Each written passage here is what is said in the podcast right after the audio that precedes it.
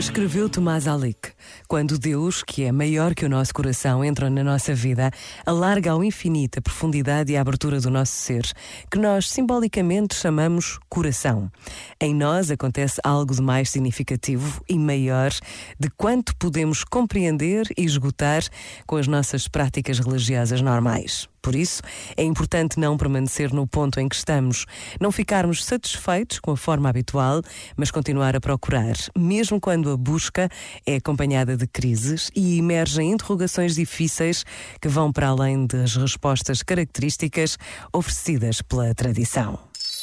Este momento está disponível em podcast no site e na app